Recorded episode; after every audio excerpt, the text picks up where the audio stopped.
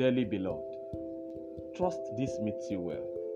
I am Benga Ogunleye, and I will be your host on this channel as regards our walk with God.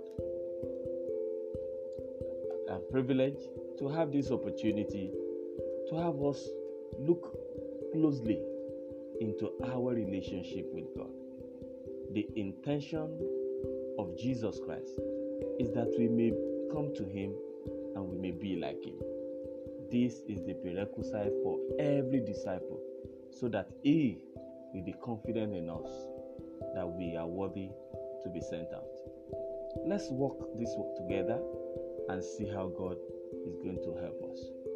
God bless you and stay blessed.